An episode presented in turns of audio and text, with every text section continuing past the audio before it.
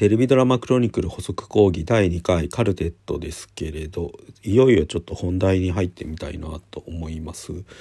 まあ、物語に関して言うと基本的になんか多分3部構成になってるんですよなんか1から4話までがなんか序盤って感じでそのカルテットドーナツホールの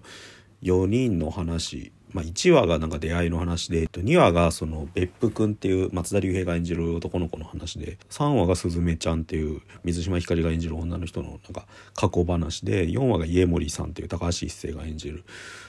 男の話って感じでまあ割と自己紹介的なエピソードが続いていくんですよね。特になんか別府と家森の話はなんか最高の離婚とかでよくやった。だってその男の側から見た女の人との恋愛とか結婚の顛末っていうか長すぎたモラトリアムみたいな話ですよね、まあ、一番坂本龍二が得意な最高の離婚型のパターンで、まあ、3話もなんかそのトラウマ型の話といいますか偽超能力少女として売ってなんか子供子供の時になんか売り出されてたすずめちゃんの話となんか死に際にお父さんに会えない話みたいなやつをやっててなんかこの辺は結構昔今までの坂本龍二のドラマのパターンだなって思うんですけどなんか567がなんか中盤の第2幕みたいな言い方してたと思うんですけどここがやっぱ今見返しても圧倒的にすごいですよね。なんか何やってんだかよく分かんないっていうか。なんかこの辺はあれですよね。だから多分作者が坂本龍二が鈴木考えないでやってたからこそ山場が中盤に来ちゃったみたいな感じで。逆に890ってなんかここで盛り上がっちゃった話をどう落とし前つけるのかで結構苦労してんなって思って。なんかえっ、ー、となんかカルテットドーナツホールのメインの他になんか結構その頃中盤に一気に盛り上がって食っちゃなんか本編食っちゃったなってぐらい面白かったキャラクターがいて一人はアリスちゃんっていうなんか元地下アイドルで今はそのカルテットドーナツホールが演奏してるライブレストランノクターンっていうのがあるんですけれどそこでウェイトレスやってるなんかウェイトレスかなアルバイト店員をやってる女の子がいるんですよ。その子がまあなんか生粋の悪女というか昔から淀君って言われてた。感じでなんかそのすぐ男を誘惑したりとか金目のものを盗んじゃったりとかするっていうなんかちょっと問題のある女の人っていうか。それがなんか物語に絡んできて引っかき回していくっていうか、まあ、典型的な何て言うかファム・ファタール的なっていうか悪女側ったっつうんですかなんか。結構0年代の漫画とかによくいたタイプのヒロインですよね。だけど2010年代で出てモテ期とかにも出てきた男を翻弄する魔性の女って感じの、うん、でもなんかこでなんか一見その美しいカルテットのグループを引っかき回す女の人に見えるんだけどでもそこが浅いからなんか何やってるかすぐバレちゃうっていうか。多分この子はそのあれですよねすずめちゃんとマキさん特にマキさんとの比較でできててなんかもっとすごいマキさんっていうのが後で出てくるためのなんか中ボス的な存在なんだけどなんかそれにしては結構吉岡里帆が多分ハマり役だったすぎるんですよね。ハマり役すぎたのかなんかどうなるんだってぐらいそこが浅いのにめちゃくちゃ強いみたいな変なキャラクターとして盛り上がっちゃったっていう。でもう一人がなんかマキさんの夫として出てくる工藤官九郎で牧幹夫っていうなんか元夫が出てきて。えーと、行方不明だったんだけど実はなんかいろいろ失踪した末になんかコンビニ強盗みたいなものが不可抗力で働いてしまったっていうことでなんか追われてたけどなんか最後に最後なのかななんか戻ってきたところをなんかスズメちゃんと見つかってみたいな。567話ってすごく構造が変なのは主体的に悪意を持ってなんかそのカルトとドーナツホールに絡んでくるスズメちゃんっていうのとなんか不可抗力なんだけどどんどんひどい状況を作り出してくるミキオっていうのがいるんですよねなんか。でこの2人が割と何ですか要するにこの話って男女の話でもあるわけなんですよね。カルテットって。だからマキさんとスズメさんの側と別府君と家森君の側がいるみたいな話なんだけどで男の側が結構従属的というかどんどんなんかそのどんどんマスコットボーイみたいになっていくんですよ。だからなんか積極的に物事を選択して行動するのは女の側人の側っていう構造ができてそれを支えるの男みたいな構造になっていくんだけどミキオってなんかその極地なんだけどでも権力は持ってるし善良なんだけど暴力を張って働いてないのに結果的に人の運命を狂わせるみたいなななんか変なすごいキャラクターになっててこれをなんか工藤さんが演じてるっていうのがめちゃくちゃ面白いですよね。俺土井さんにディレクターの土井さんになんか美術手帳の関連で一回インタビューしたことあってなんかそのキャスティングの経緯は聞いたんですけど やっぱりなんか突然坂本龍一さんが工藤さんがいいって言い出したらしくてそれでみんなああなるほどって納得してだからだなったっていうことしか聞いてないんですよなんかだから作ってる人たちの中では工藤官九郎って言われてあって思ったって感じなんだと思うんですよねなんか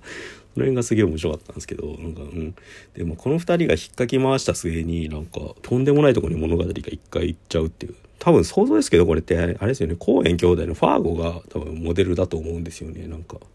モデルっていうか元ネタみたいな下敷きになってると思うんですよね。ファーゴってなんか変な話でなんか架空の本当にあった事件ですって言いながら実際なかったみたい。た架空の事件をでっち上げてなんかそのエピソードを描くみたいな話なんだけどなんか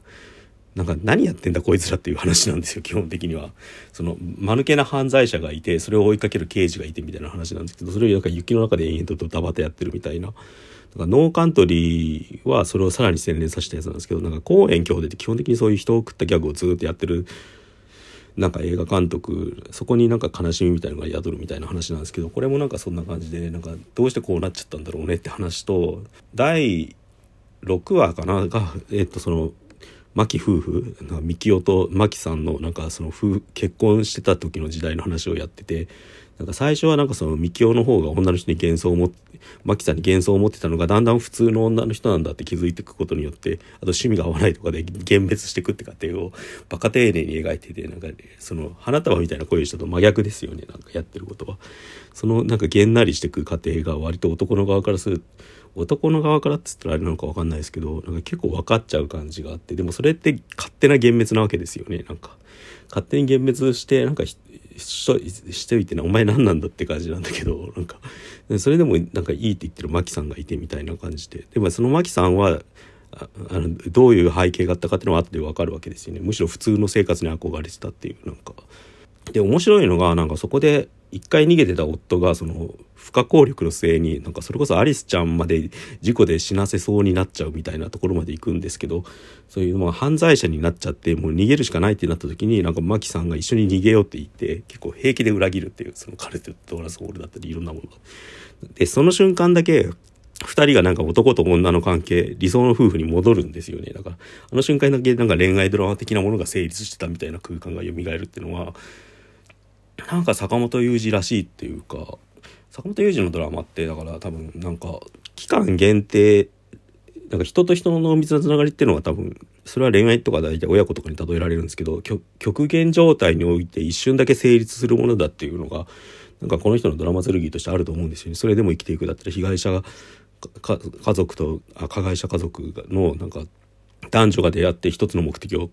持って行動してる時とか最高の離婚だったら離婚するって決まった後から初めてなんか決まった時に初めて相手の女の人の気持ちを考えるみたいなまあ期間が設定されるってそういうことですよね。始まりがあって終わりがあるっていう。その限定された空間だからカルテットもそうなんですけどそういうなんか限定された始まりから終わりに向かっていく瞬間にだけ物語が成立する。恋愛が成立する。なんか絶対的なつながりが成立するみたいな。なんかその一瞬にかけるみたいな感じがあるんですよね。うん、それが結局テレビドラマのなんか3ヶ月大体1話から10話か11話のなんか3ヶ月ワンクールの物語っていう構造とすごく合ってたというというかむしろ逆かもしれないですよねなんか。ワンクールのドラマをなんか延々書き続けてた結果その期間限定のラブストーリーみたいなものになんか人生の全てを込めるみたいなその一瞬に全てがあったみたいな話を作るって方向になんか坂本雄二のドラマが進化していったんじゃないかって思うんですよね。だから花束みたいな恋をした場合はそれが2時間になるんだけどあれは逆になんか5年ぐらいのエピソードを両ヒロインの日記を主人公とヒロインの日記をまず作ってなんかその男女の日記を作ってそれを圧縮する形でなんかエピソード切り抜いてって作ったみたいな話じゃないですかだから始まりと終わりはあるある程度決まっててその間をなんかどう埋めていくかみたいな構想になってるなんかやっぱり読後感の印象変わりますよね。んでまあそれがどういう話につながっていくかというとですねなんか今までの坂本雄二のドラマだったらまあ終わりに向かって一直線なわけですよね基本的に。それで終わったら全員綺麗に分かれるっていうなんか暫定的に設定された始まりと終わりがあってそこを最後まで突き進む時にだけドラマが成立するっていう構想だったと思うんですよ。でそれがなんかこのカルテットもそうだしもしかしたらこれの前のなんかいくつかの作品問題のあるレストランとかあの辺ぐらいからちょっと変わってきたのかなって思うんですよねまあなんつうか簡単に言うとなんか終われなくなったというかなんか終わりのその先をどう生きていくかみたいなテーマがもう一個できてきてそうなった時になんか単純な男女のメロドラマじゃ終われなくなってきてるっていうのがここ最近なんじゃないかなと思うんですよね。その結果としてもう一回関係が一巡二巡してくっていうなんか、うん、多分その象徴としてなんかその松たか子っての人がいてだからなんかここ最近のだから大豆田十和子もそうだしスイッチもそうだし割と主演が続いてんのかなって思うんですよねなんかその辺最後にちょっと喋ってみたいと思います。